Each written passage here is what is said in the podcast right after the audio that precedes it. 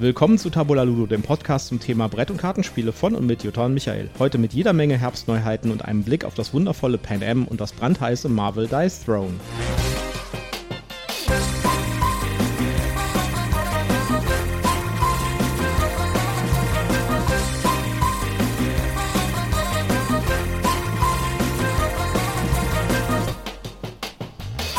Willkommen zur 20. Ausgabe von Tabula Ludo. Wir haben schon 20 Ausgaben. Wahnsinn, oder? Ja, krass. Hammer. Hallo ja. erstmal alle zusammen. Schön, dass ihr wieder dabei seid. Ja, und äh, wir haben heute nicht nur ganz viele tolle Neuheiten, äh, die wir euch ein bisschen was drüber erzählen wollen für den Herbst. Wir haben ein paar Spiele gespielt und wir haben, weil wir heute die 20. Ausgabe haben, haben wir auch eine kleine Verlosung beziehungsweise ein Giveaway.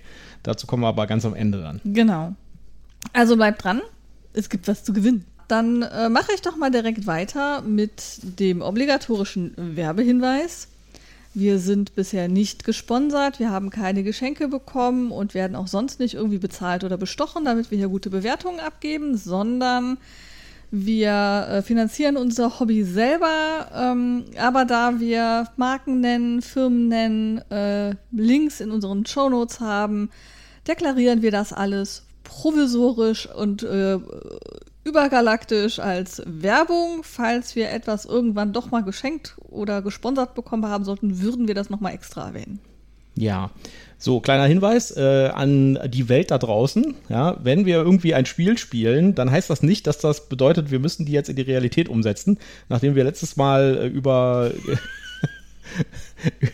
über Flashpoint South China Sea geredet haben, ja, äh, und es da um den Konflikt von China und Amerika äh, in, ähm, im chinesischen Meer geht.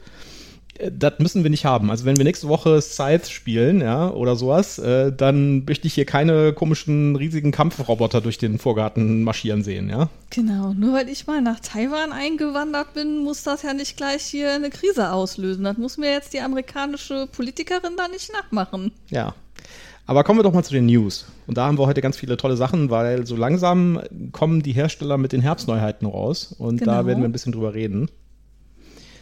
Ja, die erste News ist äh, die Spieldoch, ne? Ja, die Spieldoch hat kundgetan, dass sie in Dortmund bleibt und nicht nach Duisburg zurückgeht. Mhm.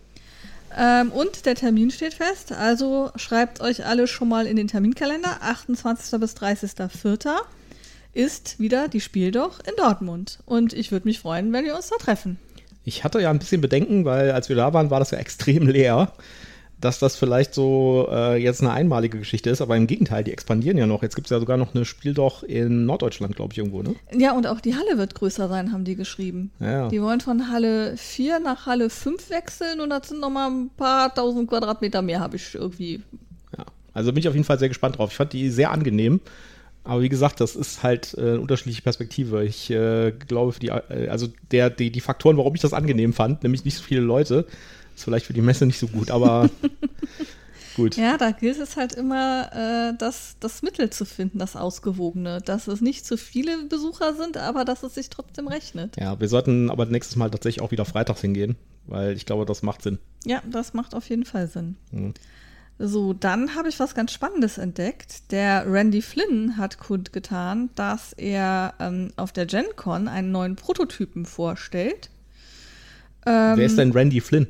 Ja, ich komme dazu. Randy Flynn ist der Mensch, der das äh, Cascadia erfunden hat, das ja dieses Jahr Spiel des Jahres 2022 geworden ist. Mhm.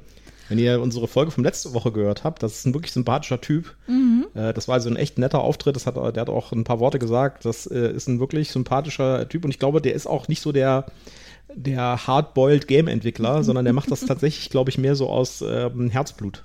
Ja, also auf jeden Fall, ähm, wie gesagt, auf der GenCon hat er wohl ähm, Demo-Runden angeboten ähm, und man konnte dieses Spiel schon sehen. Ich habe ihn angeschrieben und gefragt, auf der Messe in Essen wird er wahrscheinlich nicht dabei sein und das Spiel auch nicht. Ähm, aber im September startet das Crowdfunding via GameFound. Ähm, es gibt noch nicht so viel über das Spiel, was ich rausfinden konnte. Es heißt Tabris und es geht wohl in irgendeiner Form um persische Teppiche.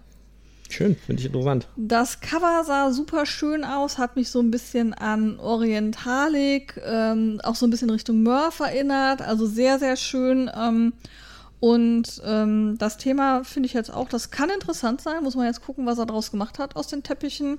Also ich werde das auf jeden Fall im Auge behalten. Guck mal in, äh, in eure, in, den, in die äh, Cover-Ansicht von dem Podcast gerade, weil da tun wir nämlich diese Cover-Grafik mal rein, dann könnt ihr euch die angucken. Wenn ihr Spotify benutzt, dann habt ihr leider das nicht. Also äh, ist vielleicht eine Motivation, auch einen anderen Podcast-Player zu benutzen. Ja, aber vielleicht nochmal kurz zur GenCon. Die läuft ja jetzt dieses Wochenende, mhm. also in dem Wochenende, wo wir das hier aufnehmen. Das äh, ist ja eine große Brettspiel- und Rollenspielmesse in den USA. Äh, die hat auch eine ganz, ganz lange und ganz, ganz farbige Geschichte sozusagen, denn äh, das war eigentlich mal die D&D Hausmesse. Ja, und ich glaube, dass es jetzt im Verlauf dieser Woche wird wahrscheinlich auch noch ein paar äh, richtig coole Neuheiten geben, die wir noch sehen werden bei den News, weil ich glaube, ein paar Hersteller werden noch auf der GenCon selbst Sachen ankündigen. Und äh, ja, ich finde die GenCon total interessant. Ich würde da gerne mal hin. Ja, habe es bis jetzt noch nicht geschafft. Die ist aber auch, äh, glaube ich, nicht so in den in touristischen Zentren, sag ich jetzt mal. Und ähm, die war auch ursprünglich gar nicht da, wo sie jetzt ist. Ich bin mir gar nicht so sicher, wo die jetzt ist. Äh, aber die war früher mal am Lake Geneva und das, deswegen heißt die auch GenCon.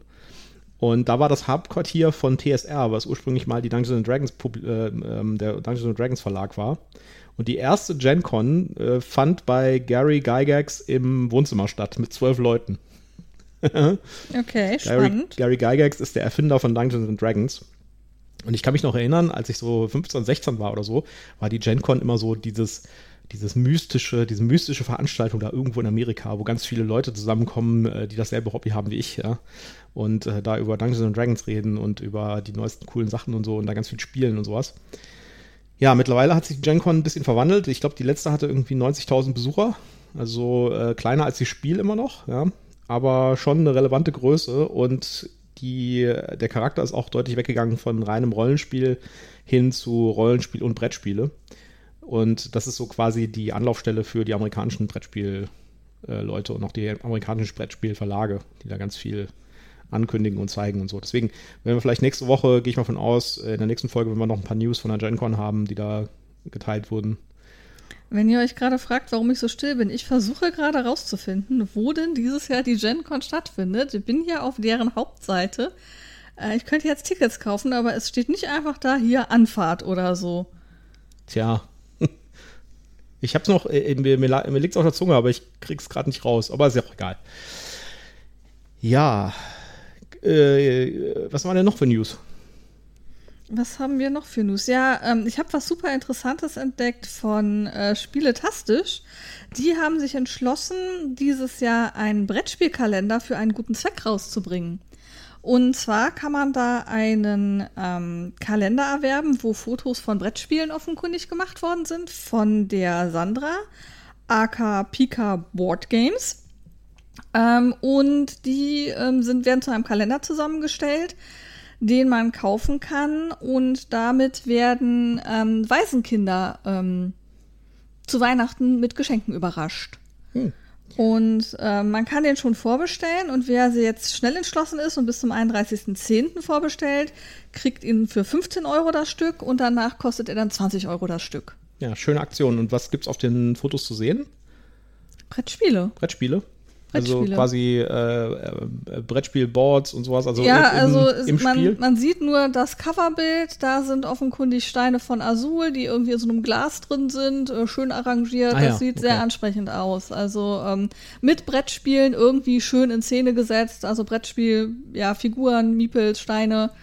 Ähm, bin gespannt, was sie sich einfallen lassen. Ähm, mich hat das erstmal angesprochen. Ähm, wie gesagt, die Sandra ähm, ist dabei, dann der Olli, ähm, AK Brettspiel Teddy ist dabei und der Basti AK Geek. ist dabei. Ja, cool. Der eine, also sie macht die Fotos, äh, der Basti kümmert sich, glaube ich, um die Umsetzung und der Olli ist der, der den guten Zweck mit ins Rennen gebracht hat, wenn ich das richtig in Erinnerung habe, von dem, was ich gelesen habe. Ja, und Spieltastisch unterstützt das, glaube ich, auch irgendwie, ne? Genau, und Spieltastisch ist quasi die Plattform, auf der man es bestellen kann und die hängen da alle irgendwie miteinander zusammen. Ja, ist auch ein schöner Shop. Also habe ich schon öfters was bestellt da. Äh, die sind echt cool. Also ja. wirklich nett. Ich glaube, das waren auch die, die immer noch ein Päckchen Gummibären mit in die Packung legen, wenn ich mich recht erinnere. Ich bin mir nicht hundertprozentig sicher, aber ich glaube, das ist spieltastisch, die das machen. Aber okay. ich will nicht, nicht, dass ihr jetzt bestellt und dann enttäuscht seid, dass ihr keine Gummibärchen kriegt, ja. aber ich glaube, das waren die. Ja, okay. Also das fand ich eine super schöne Aktion, guter Zweck. Äh, man hat ja immer so ein paar Leute, wo man nicht so genau weiß, was man so Weihnachten schenken soll. Ähm, stand irgendwie da, dass die ähm, im November versendet werden. Äh, also überlegt euch das, ob ihr vielleicht auch so Fälle habt, wo ihr nicht wisst, hm, was schenke ich und das vielleicht eine schöne Idee ist. Und ihr tut dann auch noch gleich was für den guten Zweck, weil die Aussage war, der Erlös aus dem Verkauf ähm, geht vollständig in den guten Zweck. Also jetzt nicht nur irgendwie so ein Euro pro Kalender oder so, sondern richtig der Erlös. Ja, und wir haben natürlich schon bestellt, ne? Ja, wir haben schon bestellt. Ich wollte ja sicher gehen, dass die da nicht vergriffen sind, wenn ich aus dem Pushen komme. ja, dann haben wir noch eine News von äh, unserem Mysterium Verlag. ja, so ist es, ne? Mhm. Pencil First äh, bringt, nachdem die jetzt schon den Kräutergarten und den Blumengarten rausgebracht haben, bringen sie jetzt auch noch ähm, Gemüse raus. Ähm, und zwar Delicious heißt das Spiel. Ist ja logisch, ne? Also nach Kräutern ja. und, äh, und Dings, also was war also Kräuter, Blumen, dann kommt Gemüse. Was kommt da? Obst. Obst, Grashalme, Grassorten, weiß ich nicht. Hm. Obst, Obst ist eigentlich, Obst macht Sinn. Ob, Obst, glaub, Obst, macht, macht noch Sinn. Sinn. Ähm, dann könnte man noch Bäume machen oder Sträucher. Ja. Ähm, aber ich bin ja nicht dafür da, deren Ideen die, zu kreieren. Die Vögel hat schon jemand anders abgedeckt. Ja, nee, Vögel wollte ich jetzt auch gar nicht machen. Ja, also auf jeden Fall ähm, noch ein bisschen dazu. Ähm, es ist diesmal dann ein Flip and Write. Also bisher waren es ja reine Kartenspiele. Diesmal hat es offensichtlich eine Write-Komponente. Ähm, ich habe auch schon so ein, zwei Bilder gesehen mit einem Block drauf und Stift. Ähm, genaueres weiß ich noch nicht zum Spielkonzept, aber es gibt einen, ähm, ja, so eine Art Vorbestelleraktion, wo man zu dem Spiel dann noch eine Mini-Erweiterung bekommt, wenn man äh, noch im August jetzt bestellt. Gibt es halt Rabatt und diese Mini-Erweiterung. Weswegen ich sage, dass das unser Mystery-Verlag ist. Das ist der Verlag, äh, von dem man irgendwie keine deutsche Homepage findet und auch keine Informationen über die deutschen Versionen. Aber es die deutschen Versionen gibt. Ja? Also die kann man kaufen im, im Onlinehandel aber wir können nicht rausfinden, woher diese deutschen Versionen kommen. Ja, also äh, da findet ich man keine Homepage. Über, über, Quality Beast? Ja, genau, Quality Beast, ja, aber über die findet man nichts. Ja, die haben keine richtige Homepage, die haben nur so, irgendwie so einen Shop und äh, also es gibt ganz wenig Informationen über die. Das ist alles sehr seltsam, finde ich. Ja. Na gut. Ja, dann ähm, habe ich noch was gefunden. Eine Erweiterung für The Loop ist für die Messe angekündigt worden. Ja, die ist mir auch schon tatsächlich ein paar Mal angezeigt worden auf Instagram äh, diese Woche. Ähm, und als ich dann las, dass, es, ähm, dass die Erweiterung Pelzbrigade heißt und ist da, warte, ich muss die Seite aufmachen, ich muss das richtig zitieren, sonst ähm, äh, wird das, äh, das war einfach zu gut. Wo habe ich denn jetzt die Seite? Hier, genau. Ähm, Radakatz, der Schwarze, der legendäre Katzauberer, ist dabei. Das ist auf jeden Fall ein Must-Buy für mich, das ist dir ja. klar, ne? Und dann Arsène Lupus, der raffinierte Wannwolf, sind gekommen, um Dr. Fu ordentlich einzuheizen. Ja. Also, ähm, das klingt sehr nach, das müssen wir haben. Katzen machen jedes Spiel einfach nur besser. Hm, ja.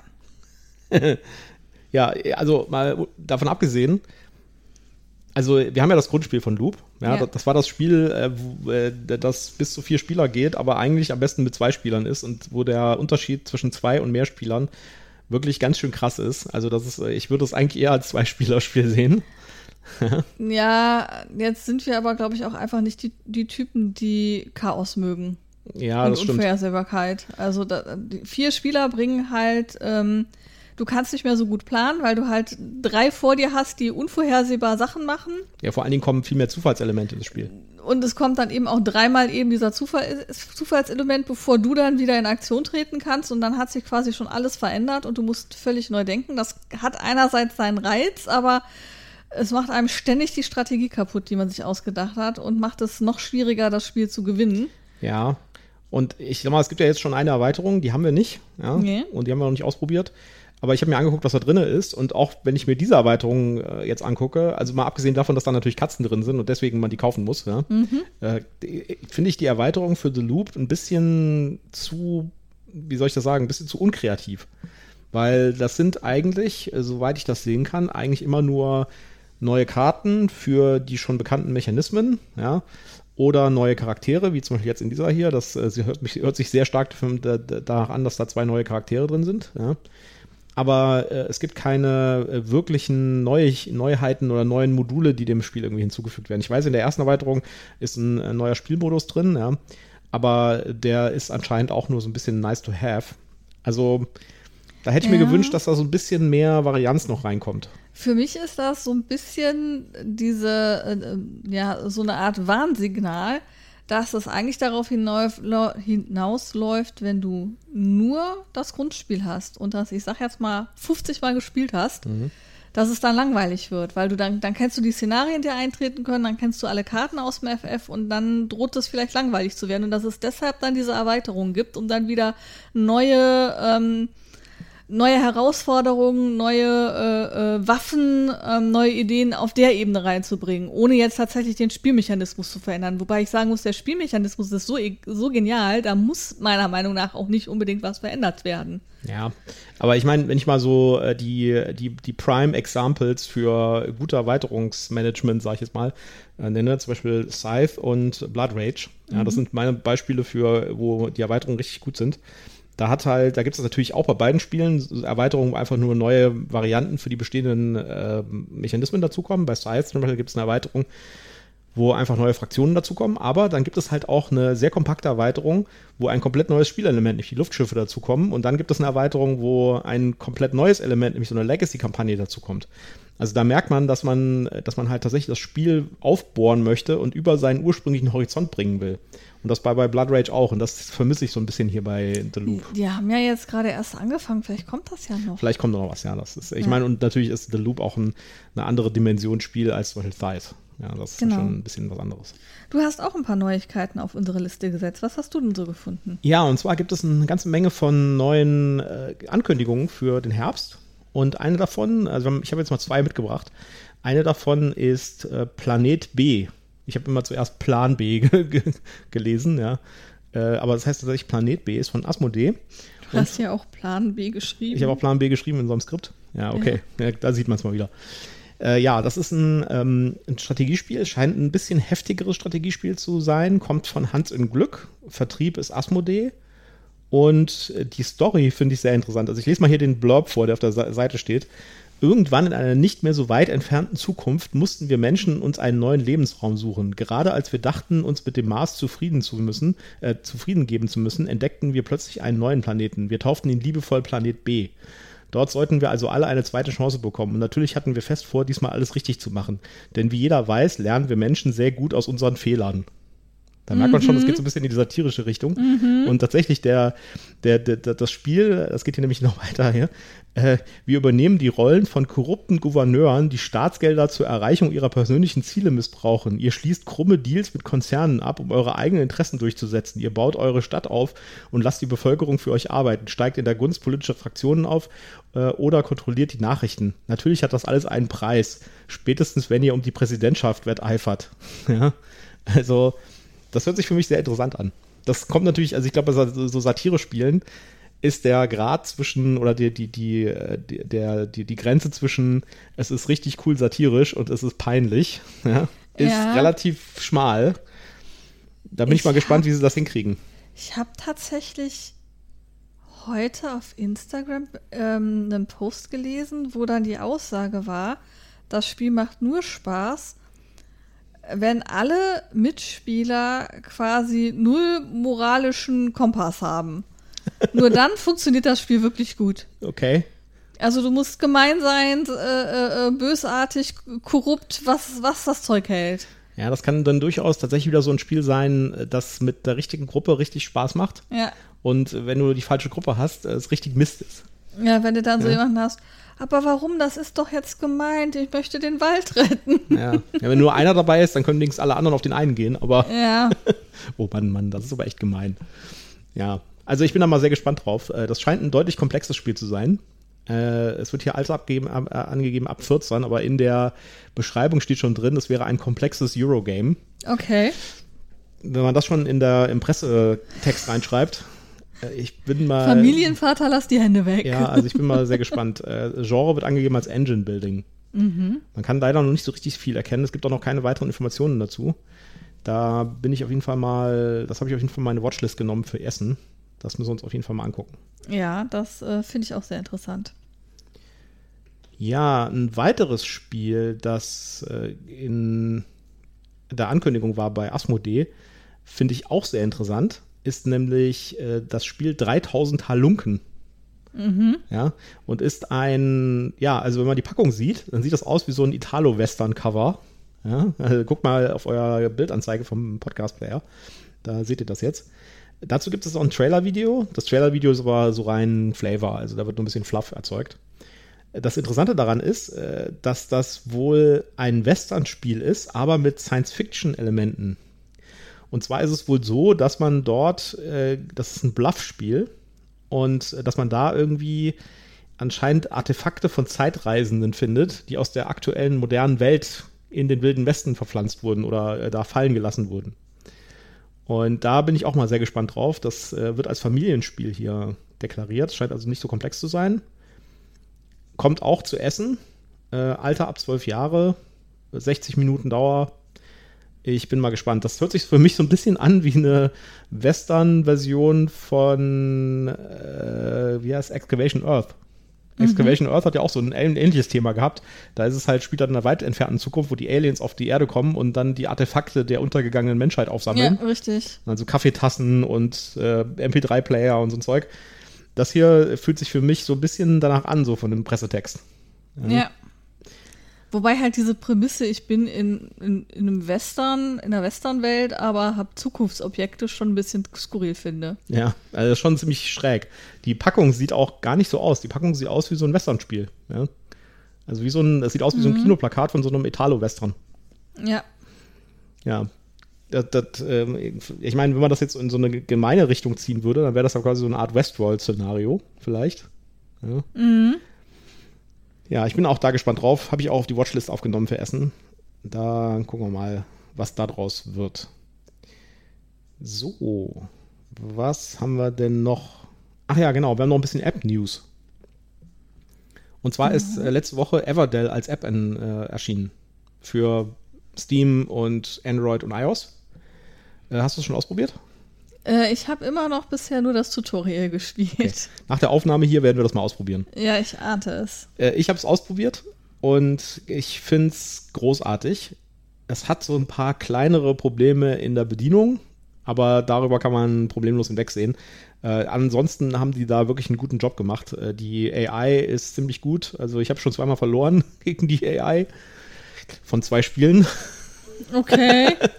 und äh, äh, die Optik ist super. Also es ist nicht einfach nur wirklich flat 2D die, das Spiel abgebildet, sondern äh, es, es, hat so eine 3D-Optik und äh, auch die Figuren sind 3D. Also zum Beispiel deine, deine Worker sind ähm, Tiere halt, ja, je nachdem welches Ziel du nimmst.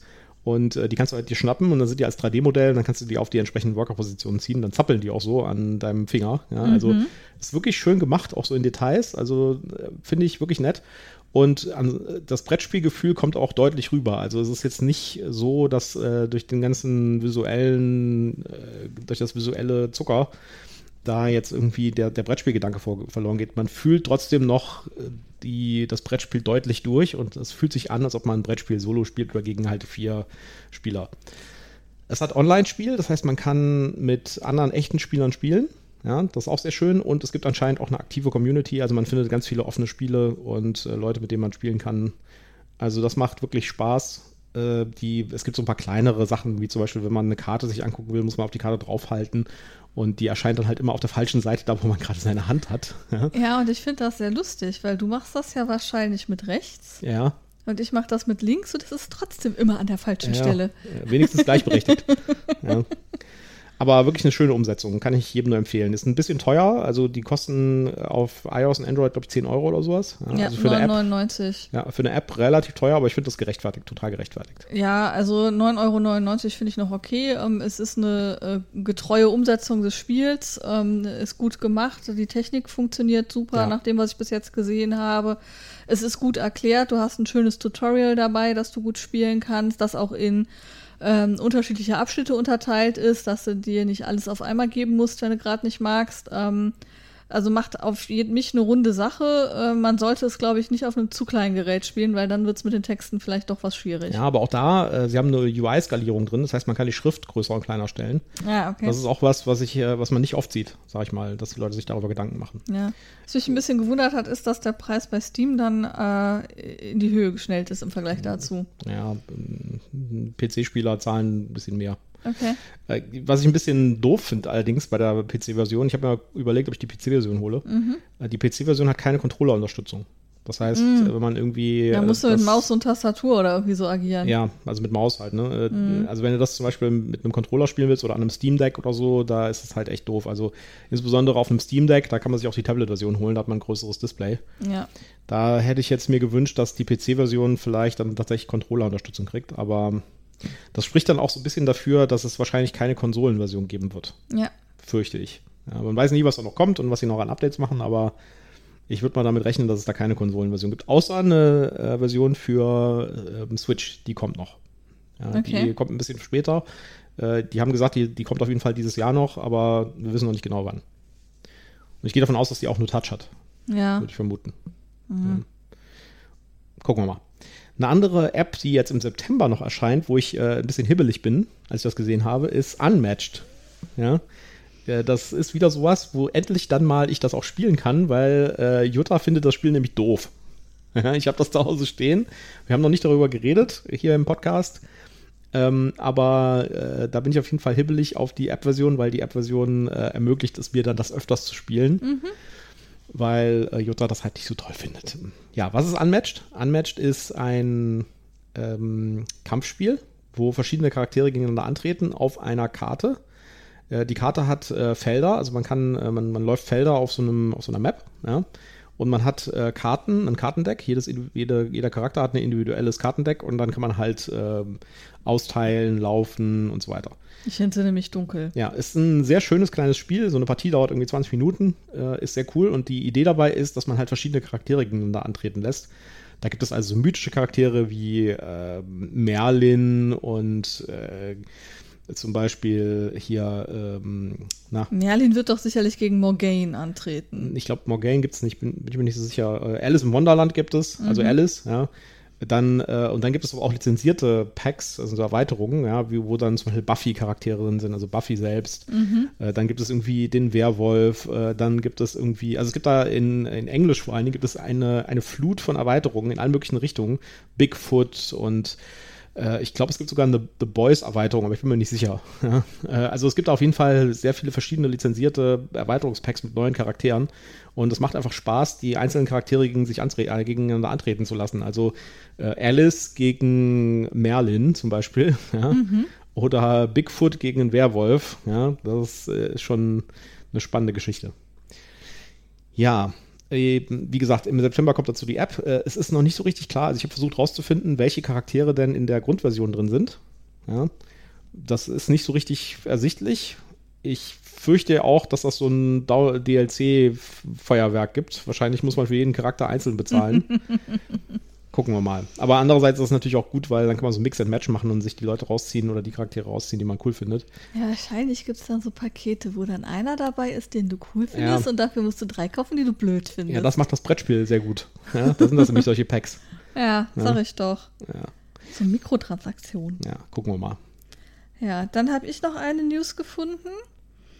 Ähm, und zwar wird es zu Honeybus, das wir ja sehr mögen, ähm, eine, ja, eine Erweiterung namens Honeybus Fall Flavor geben, ähm, wo es dann eben um den Herbst geht. Ähm, erst hatte ich gedacht, es wäre eine vollständige, äh, also ein vollständiges Spiel, aber es scheint tatsächlich nur eine Erweiterung zu sein wo man dann ähm, sich zwar nochmal Bienen und, und die Grundausstattung in Herbstoptik dazu kaufen kann, aber erstmal ist es ähm, kein vollständiges Spiel und dafür ist es dann tatsächlich relativ teuer. Ja, also die Erweiterung ist echt verdammt teuer. Wenn man sie jetzt im Late Pledge kauft, das war ein Kickstarter-Projekt, dann äh, kostet die Erweiterung in der Deluxe-Version 70 Euro. Das finde ich schon äh, gesalzen für eine Erweiterung. Ja. Ähm, ich bin mal gespannt, wie die deutsche Version, weil wir haben ja auch das äh, Grundspiel in Deutsch. Ja? Genau. Das heißt, wir werden auf jeden Fall warten, bis die deutsche Version kommt von der Erweiterung. Da bin ich mal gespannt, wie die auch preislich liegt. Äh, Das Cover sieht auf jeden Fall mal wieder richtig mega aus, finde ich. Also, Also ich finde es super schön. Also ähm, mit diesen warmen äh, Gelb-Rot-Tönen, ähm, ein bisschen ins Blau gehen, so ähm, sieht richtig schön auch noch im Herbstabend aus. Ähm, die Bären, die Füchse, alles, alles super schön. ja, also das Artwork von Honeybus insgesamt ist einfach Ja. absolute Topklasse. Ja, es gab allerdings auch schon wieder ein Update dazu, wo ich jetzt einfach mal einen Screenshot von der Insta-Message reingehängt habe. Ähm, in unseren, in unseren Notizzettel hier. Ähm, da teilen die nämlich mit, dass es Unruhe im Bienenstaat gegeben Also, hat. muss man vielleicht noch anmerken, das ist Skellig Games, der deutsche Genau. Publisher. Äh, also es hat Unruhe im Bienenstaat gegeben und ihre Majestät hat beschlossen, die bereits angekündigte Neuauflage von Honeybus und die deutsche Version des Fall Flavors, der Fall Flavors Erweiterung erst im Frühjahr 2023 auszuliefern. Ja. Also die deutsche Version wird dann leider bis äh, Frühjahr nächstes Jahr auf sich warten lassen. Vielleicht können wir es trotzdem vielleicht mal anspielen in Essen oder mal Ja. zumindest sehen, wie es aussieht. Da werden wir auf jeden Fall beim Skellig Games äh, Stand mal vorbeigucken und mal schauen, ob man da vielleicht schon was davon sehen kann.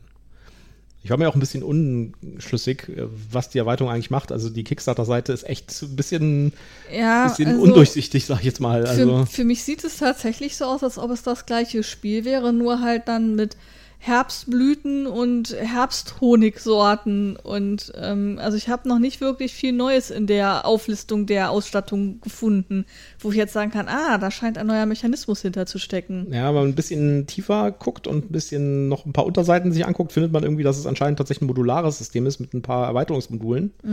Aber in der Tat, also das ist, äh, also ich habe schon viele schlechte Kickstarter-Kampagnen und Kickstarter-Beschreibungstexte gesehen, aber der ist wirklich echt übel schlecht.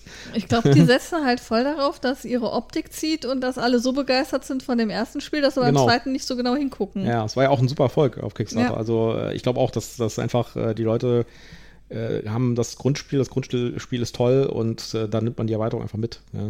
Genau.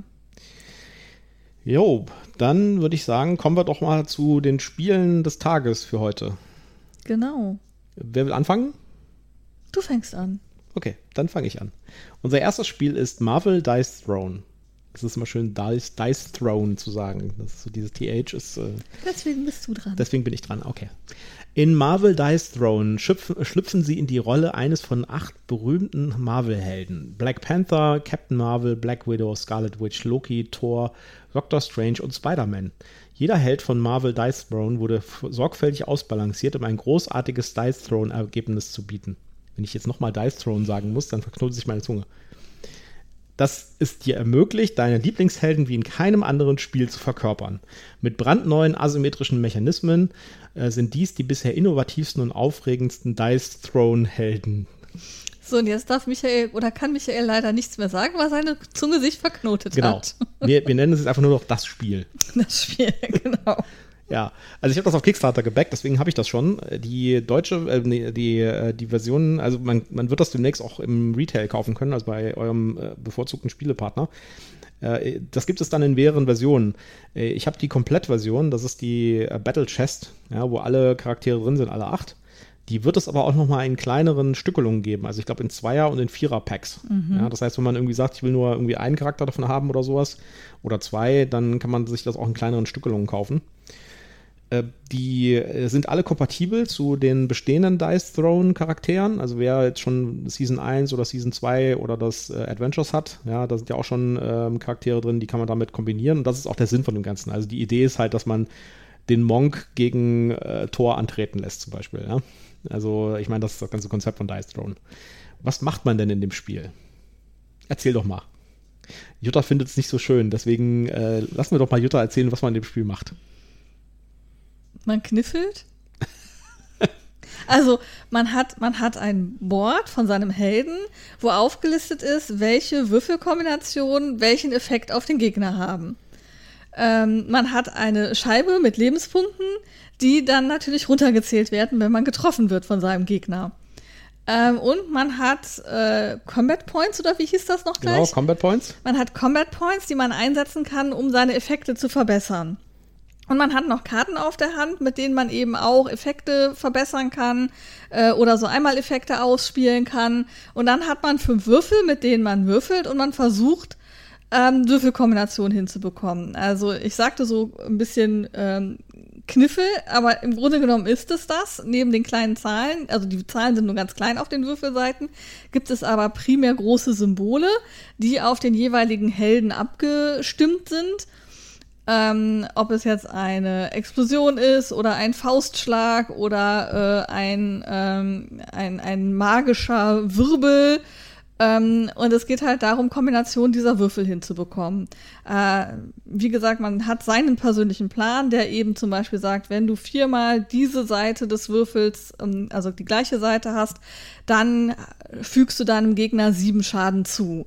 Wenn du ähm, ein Full House würfelst, also drei von dem einen und zwei von dem anderen, wobei da dann wirklich explizite Zeiten, Seiten es auch noch sein müssen, nicht wie beim Kniffel, wo es egal ist, ob es jetzt drei Zweien und zwei Fünfen sind oder ob es äh, zwei, drei Einsen und äh, zwei Sechsen sind, das ist da ja egal. Bei dem Spiel ist es wichtig, dass du auch noch die richtige Seite erwischt hast.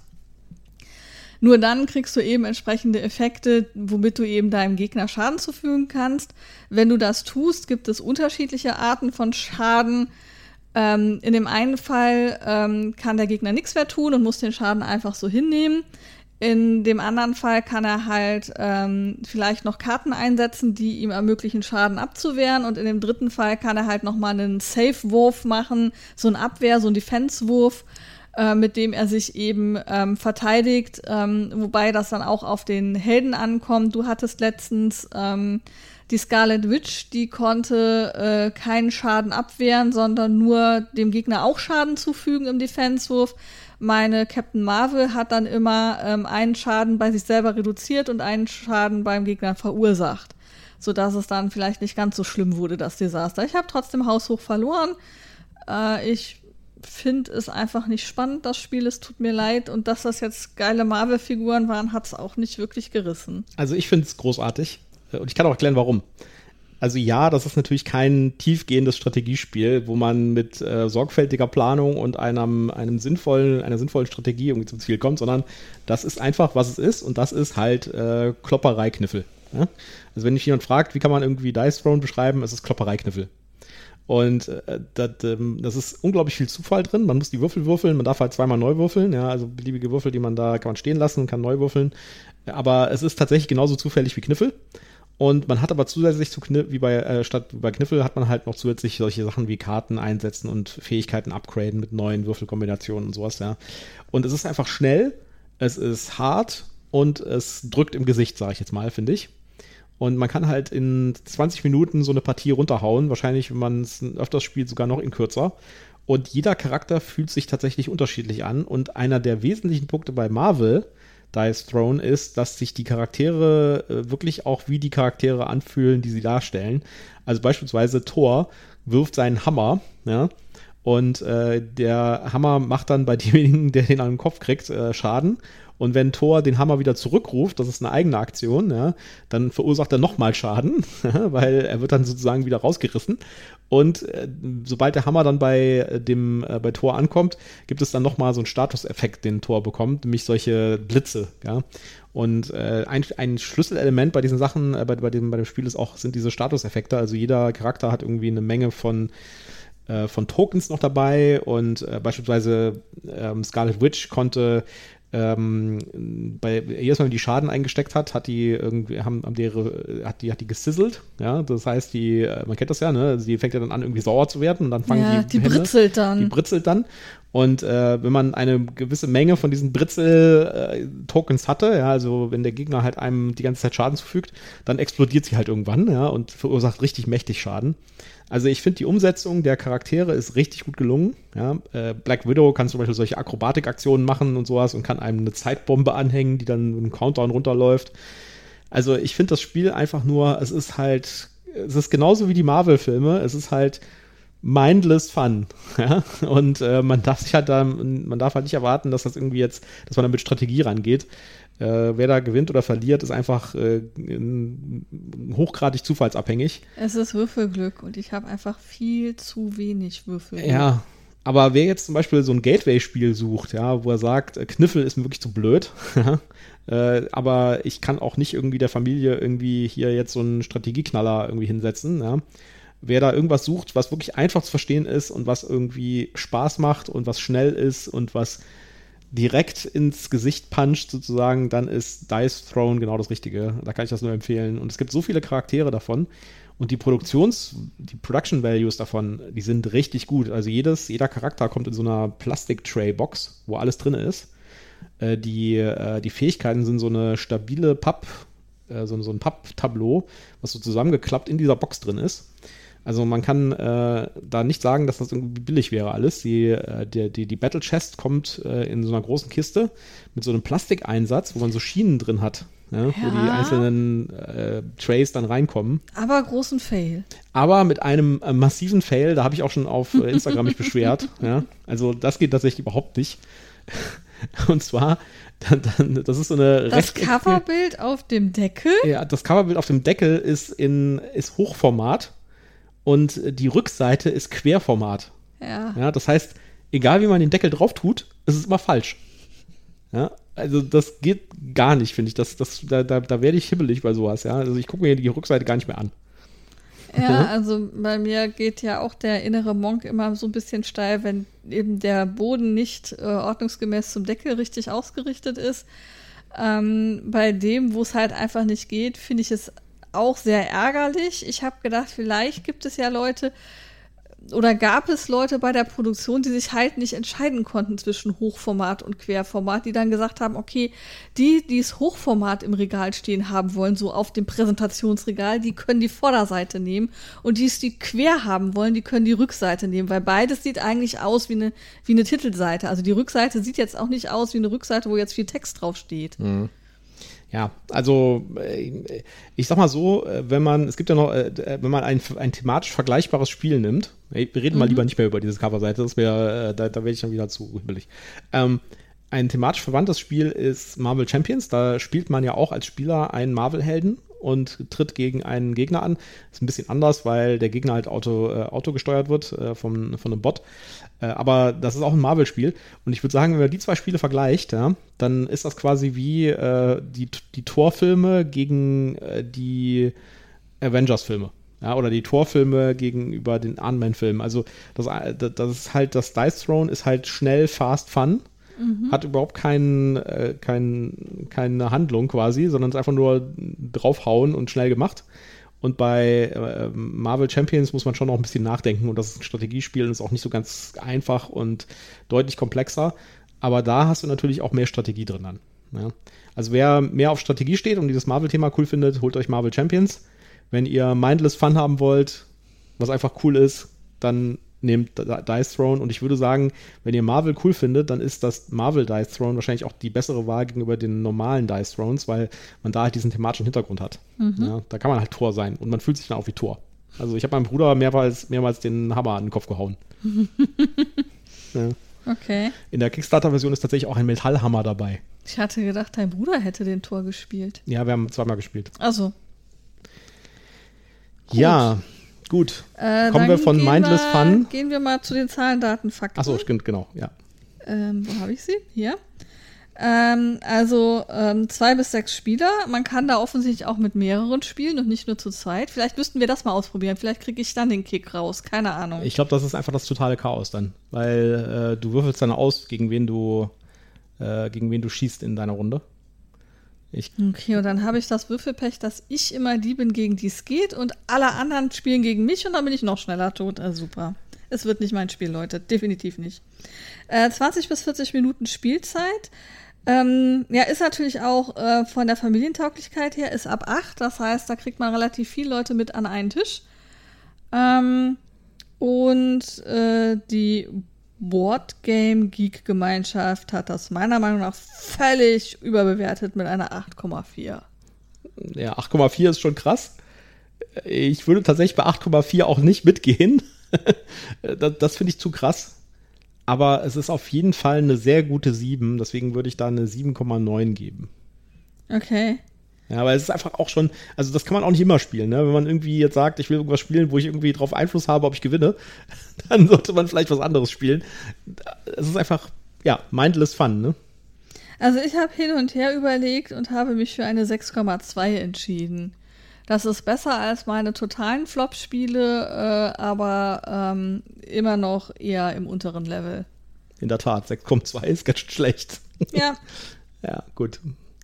Aber immerhin, äh, beziehungsweise, ja, es ist auch schlechter als Flashpoint, weil wenn ich mich entscheiden soll, dann lieber Flashpoint, Schatz. Oh, gut zu wissen. Ja. Dann, dann, dann, äh, sag ich doch mal, ach, können wir nicht heute Abend mal wieder äh, Dice Throne spielen? Und nein. Dann, nein, um Gottes Willen. Na gut, dann spielen wir halt Flashpoint. ich sehe schon, was hier eine Stunde. Also es ist alles nur ein Spiel. Es ist alles nur ein Spiel, genau. Gut, dann kommen wir mal zu einem weiteren äh, schönen Spiel, das wir gespielt haben. Und ich glaube, bei dem Spiel warst du tatsächlich überrascht, weil du hattest ein bisschen, ein bisschen, Ja. äh, du warst ein bisschen reserviert gegenüber dem Spiel am Anfang. Ja, da war sehr viel, was gegen das Spiel gesprochen hat aus meiner Sicht, aber Ja. da kommen wir gleich drauf. Erstmal ähm, die offizielle Vorstellung. Es geht nämlich um Pan Am. Pan American World Airways beherrschte die Lüfte und machte das Reisen per Flugzeug glamourös. Die Spieler übernehmen die Kontrolle über ihre eigene, noch junge Fluggesellschaft und konkurrieren mit Pan Am darum, eine Air ein Airline-Imperium aufzubauen. Überbietet sie Überbieten sie ihre Konkurrenten bei lukrativen Landerechten an exotischen Orten und kaufen sie Flugzeuge mit größerer Reichweite, um die entlegensten Winkel der Welt zu erreichen. Pan Am ist ein Strategiespiel, das vier Jahrzehnte Atmosphäre des historischen Passagierflugbusinesses einfängt und die Ära der großen Fluglinien wieder aufleben lässt. Ja, Prospero Hall kann übrigens mir danken, ich habe den Text geschrieben, äh, weil das Spiel gibt es im Moment nur in Englisch. Leider. Ah, hast du den aus dem Englischen übersetzt? Ich habe den übersetzt, aber der war so schlecht, äh, da musste ich leider was Neues schreiben. Okay. Du hast ihn also wirklich selber geschrieben. Sehr schön. Hast du gut gemacht, mein Ja. Schatz. Finde ihn schön, den Text. Ja, Auch wenn ich mich ein bisschen verhaspelt habe. wie gesagt, gibt es im Moment nur in Englisch leider, ist aber relativ einfach zu bekommen. Ähm, man kann das im normalen Spielerhandel online kaufen. Und das Spiel selbst ist auch, bevor wir jetzt darauf eingehen, was das Spiel macht, ja, also nicht, wir wollen euch ein bisschen die Angst da nehmen. Das Spiel selbst ist auch weitgehend sprachunabhängig. Es gibt ein paar Karten, wo ein bisschen Text draufsteht, aber das kann man, glaube ich, auch mit Leuten spielen, die kein Englisch können. Auf den Eventkarten steht Text drauf. Ich wollte gerade sagen, sehe ich anders. Also auf den Eventkarten steht Text drauf, auf deinen Zielkarten steht Text drauf. Ich habe mich bei zwei Zielkarten schwer getan zu verstehen, was es sagen soll. Wobei, okay, nachdem ich das Spielprinzip verstanden hatte, war es dann klarer, aber ähm, Also ich finde das alles wer nicht, wer, wer, wer wirklich gar kein Englisch, also man muss schon so ein bisschen gut Englischkenntnisse haben. So ganz ohne Englisch geht's meiner Meinung nach nicht. Zumindest ist nicht, wenn nicht wenigstens ein oder zwei am Tisch das können. Na gut, also äh, ich fand die äh, das relativ sprachunabhängig. Aber ja, du hast natürlich recht, auf den Eventkarten ist englischer Text drauf und auf den äh, und auf den, ähm, Auf den Aufgaben. Agendakarten. Ja, hier auf den Directives. Auf den Directives-Karten, genau, da ist auch Englisch. Da ist halt englischer Text drauf, der dir dann sowas sagt wie, ähm, äh, wenn, wenn du in der einen Phase ähm, eine, eine Airline verkaufst, dann kriegst du extra Punkte oder irgendwie sowas und da, das musst du schon irgendwie verstehen. Das war nicht so ohne, fand ich. Also es war, ähm, es ist jetzt kein super duper kompliziertes Englisch und nicht super viel Englisch, aber ähm, äh, ich meine, es kam jetzt auch dazu, dass ich ja noch nicht wusste, worum es eigentlich so richtig geht. Ja. Ähm, und hatte dann gleich so eine Karte, die von den vielen Directives, die es gibt, war es dann eine von denen, die etwas blöd ausgedrückt war, sage ich jetzt mal. Ähm, Aber vielleicht beschreiben wir erstmal, um was es in dem Spiel geht. ja, worum geht es in dem Spiel? Ähm, jeder von uns ist eine Fluglinie ähm, und äh, es gibt eine große, einen großen Spielplan, der eine Landkarte darstellt. Was mich erstmal total irritiert hat, ist die Perspektive, die diese Landkarte hatte. Ja, das ist so eine, so eine Top-Projektion. Also genau. quasi der, der, der Nordpol ist in der Mitte äh, des Bretts und alle, alle Kontinente gehen quasi von da aus. Also es sieht anders aus als die übliche Weltkarte. Genau, also wenn man, wenn man so, so Standardblick auf eine, eine Weltkarte wirft und sagt, okay, da müsste irgendwo Deutschland sein und man ist auf einmal irgendwo in China, dann denkt man, hä? Moment. Ja. Ja, ähm, also man hat eine Landkarte, ähm, man äh, hat zu Anfang kleinmotorige Flugzeuge, ähm, äh, die äh, eben, äh, also es gibt vier unterschiedlich große Flugzeuge ähm, von der kleinen, es war keine Cessna, die hießen Clipper. Clipper, genau, von der kleinen Clipper bis hin zum Jet. Ähm, es gab auf dem, also es gibt auf dem Plan verschieden weite Entfernungen, die Also halt eben Strecken, auch ja, äh, auf Strecken, die halt eben auch einen entsprechenden Zahlenwert haben. Und um eine Strecke absolvieren zu können, brauchst du halt das Flugzeug, das zu dieser Strecke passt. Genau. Also, also mindestens den gleichen Wert hat oder einen höheren Wert. Du kannst also auch mit einem Jet eine Einerstrecke fliegen. Wie sinnvoll das ist, sei mal dahingestellt, aber grundsätzlich geht das. Und ähm, du hast natürlich die Destination-Karten, also die Zielkarten, wo du denn eigentlich hin möchtest. Und ähm, es gibt halt verschiedene Schritte. Du versuchst erstmal ähm, Flughäfen zu bauen, du versuchst äh, diese Destination-Karten äh, dir zu sammeln. Ähm, du kannst Directives, diese Directives kriegen, du kannst ja Flugzeuge dazu kaufen. Und ähm, was war der letzte Schritt? Du kannst noch Routen belegen. Also Genau, du kannst, genau, du musst noch die Routen belegen. Ähm, jetzt ist das aber nicht so, dass äh, du da sitzt und sagst, oh, ich mache jetzt mal, sondern ähm, du hast fünf äh, Techniker, heißen die Engineers, also Ingenieure.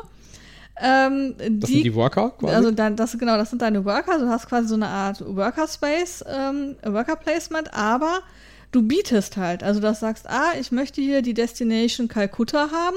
Da setze ich jetzt mal meinen Ingenieur hin. Und dann gibt es daneben so eine Punkteskala und du setzt den erstmal auf meinetwegen die Null, weil du sagst, ich will da eigentlich nichts für ja, bezahlen. die Kostenskala ist das. Ja, die Kostenskala. Also, ähm, und dann kommst du aber dahin und sagst, nee, nee, Moment, nach Kalkutta will ich aber. Und dann setzt du dich auf den nächsten Punkt, wo dann äh, zwei äh, Geldeinheiten Kosten entstehen. Damit kriege ich meinen Techniker aber wieder zurück, meinen Worker, und kann dann überlegen, ob ich dann vielleicht auf den noch höheren Punkt und gehe und vier biete, um Kalkutta zu kriegen. Und muss natürlich dann so eine Art Kosten-Nutzen-Rechnung aufmachen, ob wenn ich jetzt vier für Kalkutta bezahle, der Rest noch passt, weil ich biete quasi auf alle diese Aktionen. Bei jeder dieser Aktionen oder bei fast jeder dieser Aktionen habe ich halt so eine Beat-Skala, wo ich eben sagen muss, wie viel bin ich denn jetzt bereit für ein dreimotoriges, also hier für ähm, den äh, Für das nächste höhere Flugzeug einfach. für das ne? nächste höhere Flugzeug eben äh, zu bezahlen. Und vor allen Dingen, wie viel Geld habe ich denn? Weil wenn ich Pech habe und mich nachher überboten habe, das heißt, alle Aktionen, auf die ich geboten habe, kosten nachher in Summe mehr als das Geld, das ich habe, dann kriege ich Strafpunkte. Ja, also äh, die, da, das ist ein Beat-Spiel. Ja, das heißt, man hat äh, verschiedene Leisten, wo man seine Worker hinsetzen kann, wo man quasi sich, äh, sich mit den anderen Spielern äh, bietet, um eine bestimmte Aktion dann durchzuführen. Eine Aktion kann halt sein, eine Zielkarte zu nehmen oder ein Flugzeug zu kriegen oder eine Strecke zu belegen oder einen Flughafen äh, zu belegen, also Flughafen zu bauen. Äh, und das äh, und man, man macht halt die Aktion nicht sofort, sondern es gibt quasi erst diese Setzrunden für die Worker. Und erst wenn quasi alle Worker verteilt sind, ne, Ja. dann, äh, dann werden die Aktionen ausgeführt, weil erst dann weiß man, wer hat denn am höchsten geboten für das Flugzeug oder für diese Zielkarte oder sowas. Und äh, das ist schon ziemlich, ziemlich innovativ, finde ich. Also das ist äh, wirklich, es ist total einfach, man hat es irgendwie relativ schnell begriffen, ja. Und äh, es hat natürlich auch so eine, äh, so, so, es hat so mehrere Ebenen von Strategie, weil zum Beispiel die, äh, die, die Worker, die überboten wurden, die kommen dann wieder zurück zu dem Spieler. Das heißt, der, der kann dann die wieder benutzen, um dann was anderes zu machen. Die sind also nicht verloren. Ja. Also der muss nicht überbieten, sondern er kann dann halt auch einfach sagen, puh, okay, nee, das wird mir dann jetzt zu teuer mit dem Flugzeug, och, dann claim ich halt eine Route Genau. und sage, ich will eine Route belegen. Und da muss man halt aufpassen als Spieler und muss sagen, äh, will ich denn eigentlich, dass mein Gegner noch, eine, noch einen Worker bekommt, ja, und nochmal eine Möglichkeit bekommt, was anderes zu machen in dieser Runde. Also das äh, ist echt schon ganz schön spaßig und das ganze Spiel spielt halt so in den 50er, 60er Jahren und hat dann so eine entsprechende Optik. Äh, Das hat halt alles so einen, so einen Retro-Art-Deco-Look, ja. Ja. Was ich auch sehr schön finde. Ich meine, das ist halt Pan Am, ne? man kennt ja diese klassische Fluglinie. Die ganzen Karten sehen toll aus, äh, das Brett sieht toll aus, die, die Box hat schon so ein schönes, so, so, so einen angeeckten Retro-Look und sowas, ja. Da ist es dann auch gar nicht mehr aufgefallen, dass Amazon mir das Ding mit Schramm geliefert hat. Die kriegen es einfach nicht Kriegen hin. es einfach nicht hin, irgendwie Spiele unzerstört zu liefern. Also besser nicht bei Amazon bestellen. Ja, zumindest nicht bei Amazon USA. Ja, also äh, ich finde das Spiel wirklich cool und es ist tatsächlich ein, es war deutlich mehr drin und deutlich interessanter, als ich es tatsächlich selbst gedacht habe auch. Und ich glaube, es ging dir genauso. Ne? Ja, also ähm, ich war, wie du schon gesagt hast, sehr, sehr skeptisch dem Spiel gegenüber. Ähm, das erste ist schon mal, ähm, dass mir Pan Am natürlich was sagt. Klar, wer kennt Pan Am nicht? Ähm, aber ähm, mein erster echter Informationskontakt mit Pan Am war halt Catch Me If You Can. Genau, da kommt das vor. Und ähm, ja, gut, also ich meine, ich weiß, dass es eine berühmte Fluglinie ist, aber ich habe den Hype halt nie so verstanden. Ne? Und ähm, habe jetzt die Befürchtung gehabt, dass das im Grunde genommen so, so eine Art Fanartikel für die Pan Am Community einfach nur ist, ja. Mhm. Dass es gar nicht darum geht, ob das Spiel gute Mechanismen hat, äh, da, ob, ob es gut funktioniert, ob es Spaß macht, sondern dass es im Grunde genommen nur so wie du ganz häufig eben auch hier, äh, so sei es Marvel, sei es äh, hier unser Stranger Things oder so, dass es eigentlich nur um Merchandise geht. Also ich hatte denselben Eindruck, ja. Mhm weil der Publisher davon ist nämlich Funko. Und Funko, äh, das sind diese, die, das ist diese seltsame Firma aus den USA, die irgendwie diese äh, Wackelkopffiguren macht, die irgendwie, wo die Leute irgendwie völlig ausrasten und die irgendwie gekauft werden wie blöde. Also für so äh, Spielzeugsammler mhm, sind die ganz mhm. stark unterwegs. Und da war ich natürlich auch entsprechend skeptisch, weil da sind halt, da, da habe ich halt eher erwartet, dass das halt so eine schnell produzierte Mist ist, ja. ja. Aber das Spiel selbst ist von Prospero Hall, also das Designteam des mhm. Spiels. Und die kennen wir ja schon, ne? Also das äh, Back to the Future Spiel zum Beispiel ist von denen, ähm, da gibt es ein Jurassic Park Spiel und die sind alle, alle sehr, sehr gut. Also da gibt es, äh, die haben schon ein gewisses Niveau. Und äh, mit Prospero Hall verbinde ich eigentlich immer gute Spiele. Deswegen habe ich mir gedacht, ähm, das ist auf jeden Fall interessant und habe das auf die Watchlist aufgenommen. Und dann kamen auch schon die ersten Reviews und die ersten Reviews waren echt gut. Und ich würde auch sagen, dass das eigentlich kein Spiel ist, wo was, was eigentlich auf die Funko-Zielgruppe richtig passt, ja. Weil das ist schon ein ganz schön heftiges Strategiespiel, ja. Das, ja. das hat einfache Regeln, das kann man einfach ver verstehen, aber es ist kein, ich würde nicht mal sagen, dass das ein Familienspiel ist. Das ist definitiv ein Kennerspiel. Ja, also ich äh, habe so gedacht, das ist so ein bisschen Zug um Zug auf Steroide. Genau, ist es auch. Es ist tatsächlich, es hat so ein paar Mechanismen von Zug um Zug. Also man muss auch hier so Strecken claimen und man muss gucken, wenn der eine die Strecke schon hat, ja, dann äh, kann ich die halt nicht mehr nehmen, dann muss ich irgendwie äh, mit meinem Flughafen, der da leider jetzt gebaut ist, mir was anderes überlegen. Dann gibt es diese, dieses Mechanismus, dass da quasi ein Bot mitspielt, ne, nämlich Pan Am als genau. Fluglinie. Die, die, die, jedes Mal dran sind und Strecken kaufen. Und genau. ähm, ich meine, es kann Glück sein oder auch Pech sein, dass dir dann deine Strecke abgekauft wird. Ja, und das kann halt eine Strategie sein. Das finde ich irgendwie schön. Also es ist auch wieder so ein mhm. Spiel, wo ich mir denke, so, äh, es ist nicht, ich habe nicht so das Gefühl, dass ich das schon komplett äh, verstanden habe nach ein, zwei Spielen, sondern ja. äh, da überlege ich mir, okay, vielleicht ist es eine gute Strategie, einfach die ganze Zeit da in der Nähe zu bauen, wo Pan Am expandiert, ja, und einfach nur meine Strecken an Pan Am zu verkaufen. Vielleicht ist das das Ziel, das, das meiste Geld zu bekommen. Äh, und Geld ist ja nicht mal das Ziel. Genau, ne? das Ziel ist, dass du Aktien kaufst. Dass du Aktien von Pan Am kaufst. Also du, du musst Pan Am Aktien kaufen. Und, und das ist noch so ein anderer Aspekt, ja. Da, das, äh, da sind so viele Ebenen drin. Mhm. Äh, man, man, da, das Geld ist knapp in diesem Spiel, insbesondere in den ersten Runden, ja. Und die man muss aber die ganze Zeit äh, Aktien kaufen, weil das Geld sind nicht die Siegpunkte, sondern äh, die Menge der Aktien. Die Aktien kosten aber Geld und die, die, die und die, der Preis der Aktien geht pro Runde immer hoch und runter. Also wie am Aktienmarkt halt. Und äh, man muss halt gucken, wann kaufe ich Aktien, wie viele kaufe ich. Sobald ich Aktien kaufe, habe ich quasi dieses Geld äh, nicht mehr für, nicht mehr für Aktionen zur Verfügung, um genau. zu bieten. Und kann dann auch keine Flugzeuge mehr kaufen und sowas. Ja. ja, also das ist, und das ist sehr fein abgestimmt. Also mhm. äh, da hat, da haben sie wirklich sich echt Arbeit gemacht, dass das fein abgestimmt ist. Dann kommt zusätzlich noch rein, dass es, äh, es gibt sieben Runden, ja, und für jede Runde gibt es per Zufall aus einem relativ großen Stapel äh, Eventkarten. Das heißt, jede Runde passiert irgendwas. Und äh, das ist bei jedem Spiel anders. Das heißt, äh, man zieht aus einer, ich glaube, es gibt so zehn Eventkarten pro Runde, irgendwas in der Richtung. Oder, oder fünf, ich weiß es nicht genau. Und man zieht eine davon für ein Spiel und hat dann sieben Eventkarten quasi. Das bringt noch so eine gewissen äh, Zufälligkeit rein, dass man nicht weiß, was passiert denn jetzt in der nächsten Runde. Und es gibt auch halt äh, Karten, die dir erlauben, die nächste Runde dir anzugucken und dann zu gucken, wie läuft denn der Aktienkurs in der nächsten Runde. ja. ja. Also besser jetzt kaufen oder vielleicht genau, äh, in der nächsten Runde. Genau, und da kommt es auch an, ein bisschen den anderen Spieler zu beobachten und sagen, oh, der hat sich jetzt die Karte angeguckt und jetzt kauft er plötzlich Aktien. Äh, da kaufe ich doch mal mit. Ja? Also da gibt es noch ganz viele Ebenen drin. Also ich finde das wirklich ein sehr, sehr, sehr gutes Spiel. Äh, es ist jetzt kein Expertenspiel, aber definitiv Kennerspiel und das ist so ein Spiel, was man bei einem etwas ernsteren Spielerabend äh, mit ein paar Leuten durchaus mal auf den Tisch bringen kann und was schnell erklärt ist und wo es nicht so unglaublich viele Regeln gibt, aber was trotzdem eine gute Komplexität bietet. Und es hat ein schönes Thema, finde ich. Ja, also ähm, bei mir kam eben das, was du gerade so ansprechend findest, mit diesem 50er-Jahre-Look von Pan Am. Das war das, was mich eben noch zusätzlich abgestreckt hat, weil das äh, spricht mich halt leider nicht an. Ist nicht bunt genug. äh, zu, zu, zu pastellige Farben. Hm, Okay. Und ähm, deswegen war ich halt sehr skeptisch, aber ich habe durchaus Spaß gehabt. Ähm, ist ein schönes Spiel, ähm, kann man sicherlich gut spielen. Ich komme mal zu den Zahlen, Daten, Fakten. Ähm, zwei bis vier Spieler, das ist auch noch so ein Aspekt, wo ich sage, ich würde das gerne mal zu viert spielen. Ja, ich glaube, das würde sich tatsächlich auch wandeln mit vier Spielern, weil es dann mehr darum geht, wie bei Zug um Zug. Ne? Äh, wer kriegt jetzt die Strecken? Ja, Und äh, da wird es ein bisschen mehr voll auf dem Plan. genau. 60 Minuten. Ähm, Empfehlung ist 12 Jahre. Community sagt, geht auch schon ab 10. Ja, könnte ich mir vorstellen. Wenn ich mir hier so äh, Zehnjährige vorstelle, das könnte gehen. Ja, und die Bewertung ist jetzt bei 7,6. Ja, also ich würde da definitiv sind 7,9 geben. Ich fand das richtig, richtig nett. Ähm, ja, also wie gesagt, ich finde es ganz schön, aber es ist jetzt nicht so, dass es mich super reißt. Deswegen habe ich mich auf eine 7,2 zurückgezogen. Okay. Ja, kann man auf jeden Fall empfehlen, äh, wenn ihr das bekommen könnt. Äh, wie gesagt, gibt es leider nur in Englisch und die Übersetzungsquote der äh, Prospero Hall Spiele ist auch relativ schlecht. Also ich würde nicht damit rechnen, dass es das mal auf Deutsch gibt.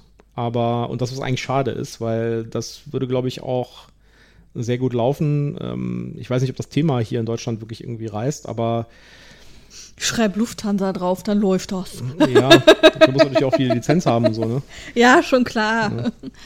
Ähm, ja, aber auf jeden Fall ein schönes Spiel und äh, hat, gefällt mir sehr, sehr gut und werden wir, glaube ich, noch ein paar Mal auf den Tisch kriegen.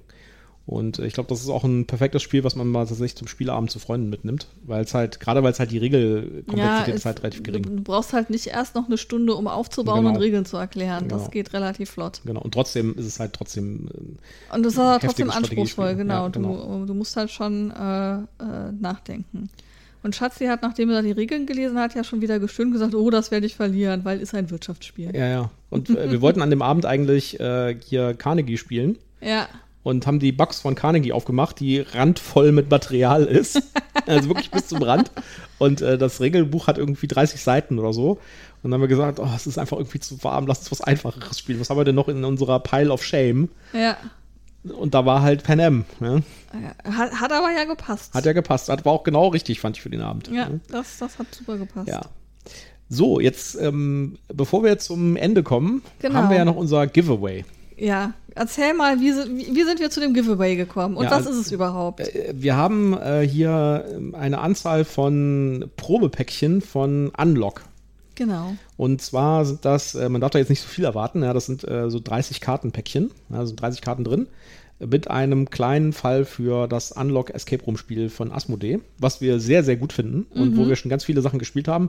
Kann ich auch übrigens nur empfehlen, das Star Wars Unlock ist wirklich super. Ja, also ich will, ich kann, ich kann jetzt nicht spoilern, ich will auch nicht spoilern, ja, aber da gibt es Sachen drin, wo man wirklich sehr, sehr viel Gegrinse im Gesicht haben wird und Ja. das macht sehr, sehr viel Spaß. Also gerade auch Star Wars-Fans werden da richtig Spaß mit haben. Genau.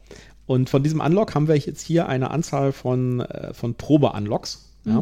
Promo-Packs. Promo-Packs sozusagen, äh, die aber ein kompletter Fall darstellen. Das heißt, wenn man mal wissen will, wie funktioniert denn, dieses Unlock, ja, und äh, ist das was für mich, da kann man damit äh, so eine halbe Stunde richtig Spaß haben. Also wir haben es auch schon selbst gespielt, Ja. ja. fanden es toll. Es ist, äh, hat alles, was so ein übliches Unlock hat, nur ist es halt kürzer. Aber es ist immer noch so 20, 25, 30 Minuten Spielspaß. Und ich finde, für äh, ein Probeding ist das richtig nett. Ja, also vor allen Dingen, äh, die gab's da ja wie Sand am Meer. Ja. Und äh, wir haben davon zehn Stück und wir würden die gerne als kleines Giveaway zur Feier des 20. äh, der 20. Folge an euch rausgeben. Das heißt, äh, wie machen wir das? Schreibt den Kommentar unter, äh, unter den Ähm, Instagram-Post. Ich, genau, ich würde ähm, eine Story machen, ähm, sobald hier unser Ding äh, live ist, also am Samstag. Und dann würde ich sagen, habt ihr zwei Tage Zeit, euch darunter zu verewigen, einen Kommentar zu schreiben. Wir machen diesmal kein Passwort oder so, sondern einfach hier, sagt hier, ich will's haben. Genau. Äh, liked den Beitrag, sagt, dass ihr es haben wollt, äh, vielleicht noch mit wem ihr spielen wollt. Ja, und die ersten zehn, die sich melden, bekommen dann jeweils so ein Ding von uns Genau, umsonst so machen wir das. Ja.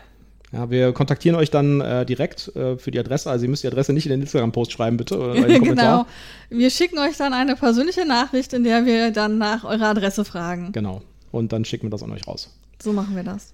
Gut, ja, dann äh, wünschen wir euch viel Spaß mit äh, den Spielen, die wir heute vorgestellt haben, mit, den, äh, mit dem Schmökern in den äh, Vorankündigungen, die wir gesehen haben. Und ich glaube, nächste Woche werden wir noch ein paar vom GenCon sehen. Und äh, wir hoffen, dass äh, viele Leute auch viel Spaß haben werden mit diesen Unlock-Probe-Packs hier. Genau. Und sagen damit ganz viel Spaß am Spieltisch und wir sehen uns bzw. hören uns nächste Woche wieder. Genau. Passt auf euch auf, trinkt genug, weil ist ja gerade sehr heiß. Und ansonsten sage ich Tschüss, macht's gut. Tschüss.